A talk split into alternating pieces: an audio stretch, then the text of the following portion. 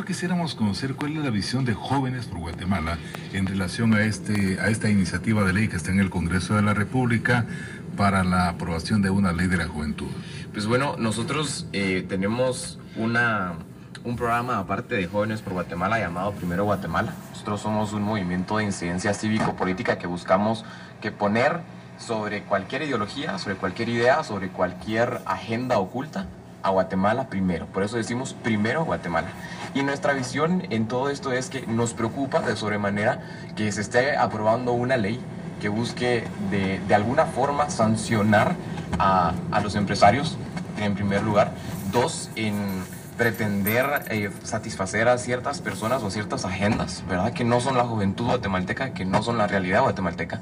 Y nos preocupa que Guatemala en el 2015 despertó Guatemala hoy en día es una Guatemala diferente a la del 2008, a la del 2009, a la del 2012, 2013, 2014. Una Guatemala que salió a las calles, una Guatemala que trascendió, que despertó y que dijo, estamos cansados de la corrupción, tomemos la plaza, ya no tenemos miedo a la plaza. Y por lo tanto, hoy en día existen otras prioridades que deben de ser puestas en la agenda nacional.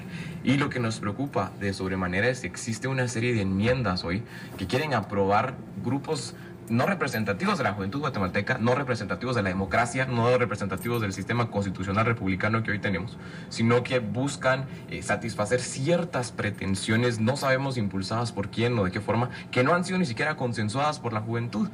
Por lo tanto, nosotros le estamos diciéndole no a las enmiendas, no, nos, no a la corrupción de la juventud. Por favor, no maquillemos una ley a favor de la juventud para crear un foco político de corrupción o un botín político que se ve sabroso.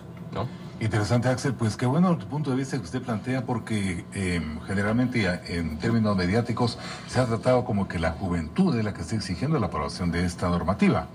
Y hay que reconocerlo, ¿verdad? Que si se necesita algún, algún tipo de instrumento legal para los jóvenes, tenemos acá algunos datos. Dicen que el Instituto Nacional de Estadística, según una encuesta hecha en el año 2015, en Guatemala la población joven se estima ya en casi 5 millones de jóvenes. Eh, comprendidos en las edades de 15 a 29 años de edad, lo que implica la necesidad de generar los marcos legales, políticos, programáticos y estratégicos necesarios para garantizar oportunidades de vida, ejercicio de derechos humanos y desarrollo integral. Y precisamente es aquí donde se vuelve polémica la ley de iniciativa de 3896 que fue presentada hace ocho años. Esta iniciativa fue presentada hace ocho años y no ha tenido ningún tipo de modificaciones. ¿O hubo algún, alguna iniciativa nueva que se eh, trastocó en el camino de esta 3896? Ok, primero partamos de la primera idea que usted decía. Ahí se dice que existe la necesidad de crear un marco legislativo a favor de la juventud. Yo le digo, eh, pues hoy día tenemos una constitución que realmente es bastante amplia en materia de derechos humanos, en materia de los derechos de la juventud. O sea, realmente lo que está aquí contenido como derechos ya está regulado, no solo en nuestra constitución, sino también en los tratados internacionales de materia de derechos humanos. Por lo tanto, no tenemos que volver a hablar aquí del derecho al trabajo, del derecho a la libertad, del derecho a la vida, del derecho... O sea, esto ya los jóvenes lo tenemos. Si creamos una sobrelegislación, se vuelve más complicada la ejecución de estos derechos o de la exigencia de los mismos ante un mecanismo del Estado. Entonces, como primer punto, es, deberíamos de preguntarnos, y es lo que el Congreso debería preguntarse cada vez que legisla, ¿es esta ley necesaria o no? Legislar en sí es un arte, y el arte debe ser tomado con cuidado, debe hacerse eh, sabiendo las consecuencias de lo que esto va a generar. Entonces la pregunta es, no estamos en una carrera de caballos, estamos legislando a favor de algo que va a generar un impacto real en la sociedad. Y recordemos que las leyes pues no se hacen con un tiempo definido, se hacen con un tiempo indefinido para que rijan a partir de su publicación o de su promulgación o de como lo queramos ver para a ciertos sectores sin definir tiempos, ¿no? Como segundo punto, pues a lo que decíamos esto, a la iniciativa la 3896 eh, fue desafiada posteriormente en el 2014 por la iniciativa 4826 propuesta por el Partido Patriota, pero eh, al final hoy en día tenemos la 3896 sobre el Congreso, ¿verdad? En la mesa legislativa y hay una serie de enmiendas que se quieren pasar a, a diferentes artículos y que no han sido consensuados por la población. Eh, se hacen a último momento, no se ponen, no se someten a discusión, sino que se buscaron eh, tratar de, meter eh, a último momento, ¿no? O sea, la semana pasada fue que nos enteramos en reuniones tardes del Congreso donde se busca querer aprobar ciertas cosas donde ni siquiera tiene sentido. Entre estas, si me permite decirlo, y perdón que abuse de tanto su tiempo, pero es sancionar a, a los empresarios y a las sociedades mercantiles hoy en día el motor de la economía en nuestro sistema son los comerciantes. Está el comerciante individual y el comerciante social. Y el comerciante social lo que tiene son dividendos, ganancias y utilidades que hoy en día van a estar sujetas a un impuesto del 6%, lo cual va a generar no solo un, freno en el desarrollo económico nacional, sino que estamos en crisis económica, un Estado que está creciendo eh, en, administrativamente y una economía que crece un poquito más lento. No podemos hacerle esto a los empresarios, no podemos esto hacerle a los jóvenes que hoy trabajan en empresas y que se van a ver ante la necesidad de, de los empresarios mismos de despedir gente, porque esto ya no les, ya no les es conveniente. Sí, Axel tiene razón. Precisamente es un aspecto que ha, sido, ha trascendido poco realmente sobre el impacto que eso puede tener, porque se estaría creando un impuesto más, un tributo más, y en este momento, como se dice, la Magdalena no está para tafetanes. Para quienes no saben sobre los entretelones que hay en esta iniciativa, voy a comentarles que el legislativo pretende fijar una fuente de financiamiento para esta ley, para lo que propone modificar el artículo 93 del decreto 12-2010, ley de actualización tributaria, que reformó el, el impuesto sobre la renta para aplicárselo a la distribución de dividendos a partir de 2013, ya que estos ingresos eran grabados con timbres fiscales. El párrafo que se busca modificar dice el tipo impositivo para la distribución de dividendos, ganancias y utilidades, independientemente de la denominación o contabilización que se le dé, es del 6%. Con esto pretenden financiar la nueva ley de la juventud con un aproximado de 40 50 millones de quetzales. Es, va a ser, primero es difícil cuantificar cuánto eh, va a ser este, este 50%. O sea, vamos cálculo que tendríamos que hacer ver las recaudaciones pasadas específicas de este impuesto, agregarle un porcentaje mayor y después ver si en el 2014, 2015 o 2016 podemos hacer una aproximación un estimado de cuánto eh, sería este monto.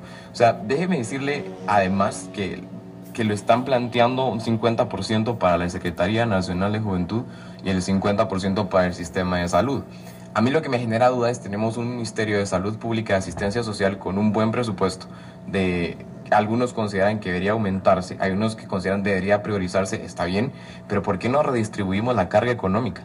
¿Por qué no redistribuimos y ponemos en prioridad los impuestos? Ya tenemos una carga de impuestos sumamente alta. Eh, tenemos ISR, tenemos IVA, tenemos ISO, tenemos todos estos impuestos que realmente vienen a generar algún tipo de carga sobre los guatemaltecos.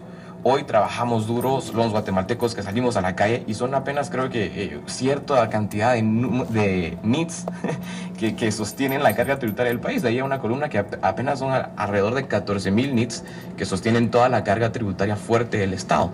Imagínense el detrimento que viene a causar esto. Y la segunda pregunta es, y esto, esto me parece genial y que lo podemos discutir aquí ampliamente en la radio. Eh, hoy en día existe el Consejo Nacional de la Juventud eh, quien está siendo dirigido por eh, Edgar Lorenzo Chin, quien em, hace unos días atrás en un medio de prensa, en un medio de comunicación, confiesa y dice, bueno, yo soy licenciado en administración de empresas y sé administrar más o menos. Entonces yo le hago la pregunta a usted, hoy en día con Juve recibe 8 millones de quetzales. El día de mañana puede recibir entre 40 y 50 millones de quetzales. Si usted tiene 40 millones de quetzales en su bolsa, ¿se lo daría a alguien que dice, mire, soy licenciado en administración de empresas y sé administrar más o menos? ¿Qué haría usted? La respuesta es no. en definitiva. Entonces, yo le hago hoy un llamado a la población guatemalteca y les decimos, pongan atención, los impuestos son nuestro dinero, de los que salimos a trabajar, de los que nos hacemos horas en el tráfico, horas para regresar a nuestras casas después del trabajo, los que estamos incluso fines de semana trabajando, ¿para qué? Para alimentar un botín político de alguien que ni siquiera lo sabe administrar. Y tiene toda la razón, Axel. Eh, hay aspectos que generalmente no se conocen, pero eh, como que se trata de vender la idea de que vamos a ayudar a la a la juventud con 50 millones y con 50 al sector de salud. Pero ¿qué representan 50 millones para el sector de salud? Que ni con 5 mil, 6 mil millones pues puede salir avante. Entonces como que se trata de vender la idea, ¿verdad?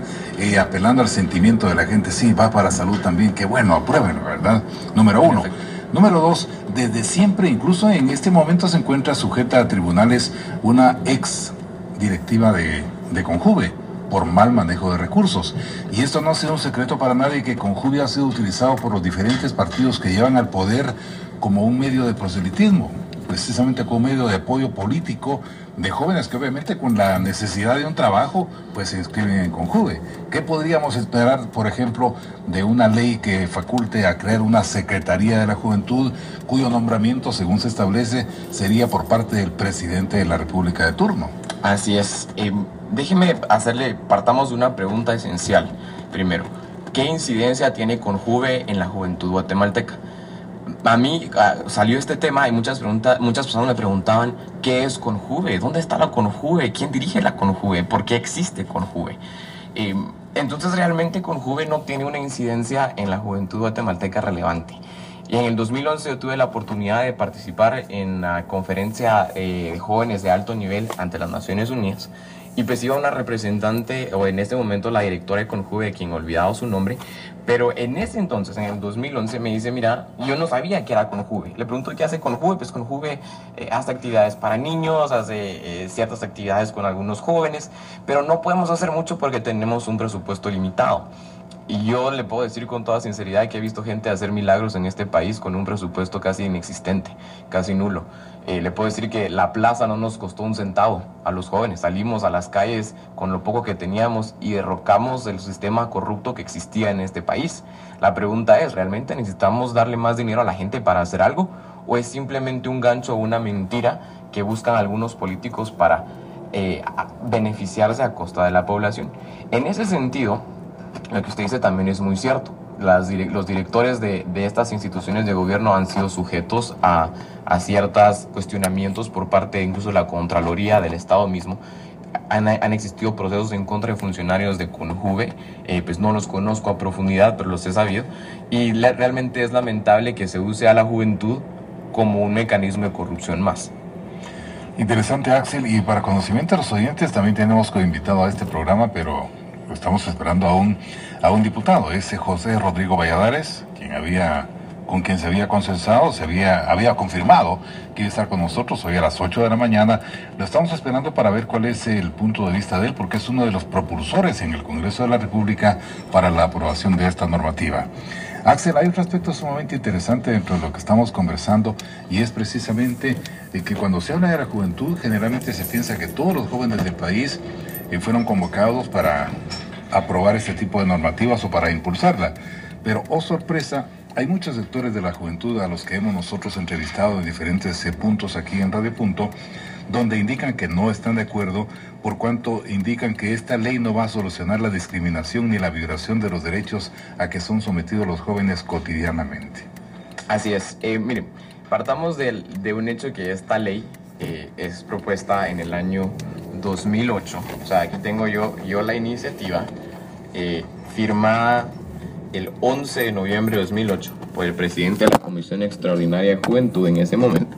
Y eh, pues estamos hablando de una ley de hace 8 años, ¿no? o 8 o 7 años, em, que en su momento se hizo algún tipo de mercadeo político para hablar con algunos sectores, pero estamos hablando de ciertos sectores de la juventud, eh, para este tema.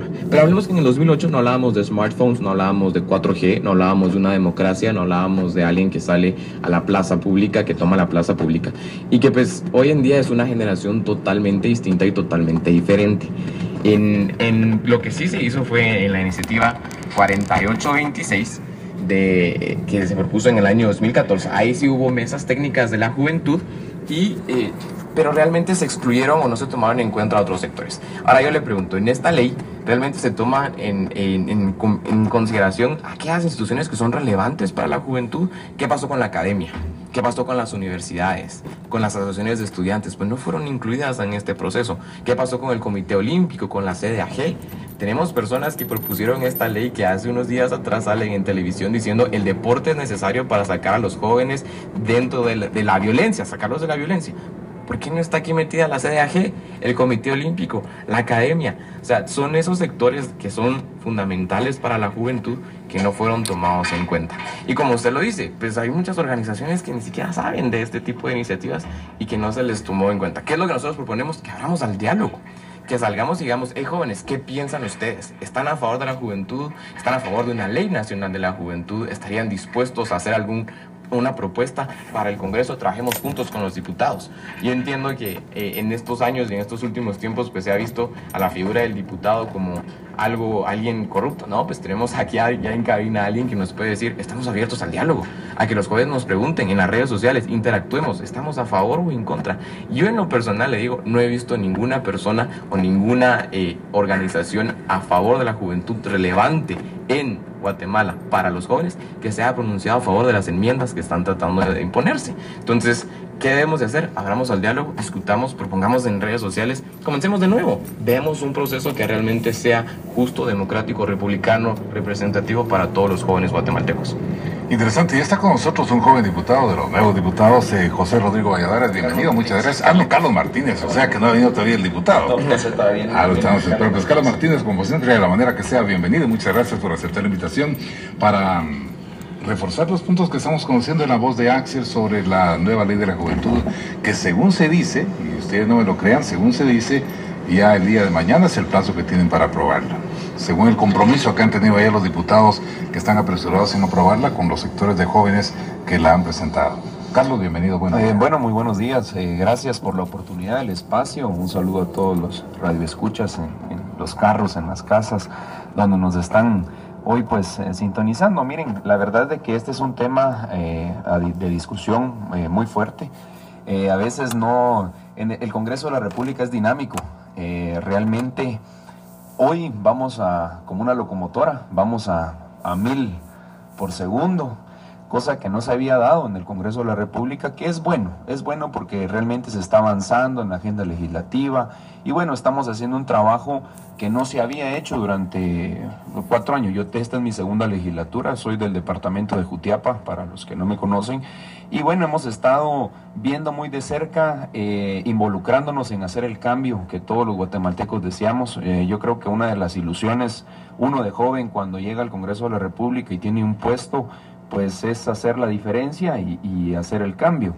En la legislatura pasada fue algo muy, muy complicado, donde no hubo consensos, donde no, no se pudo avanzar en agendas legislativas. Y bueno, eh, ahora pues nos topamos con que llevamos alrededor de 20 días, y no estoy mal, y vamos avanzando lo que no avanzamos en cuatro años.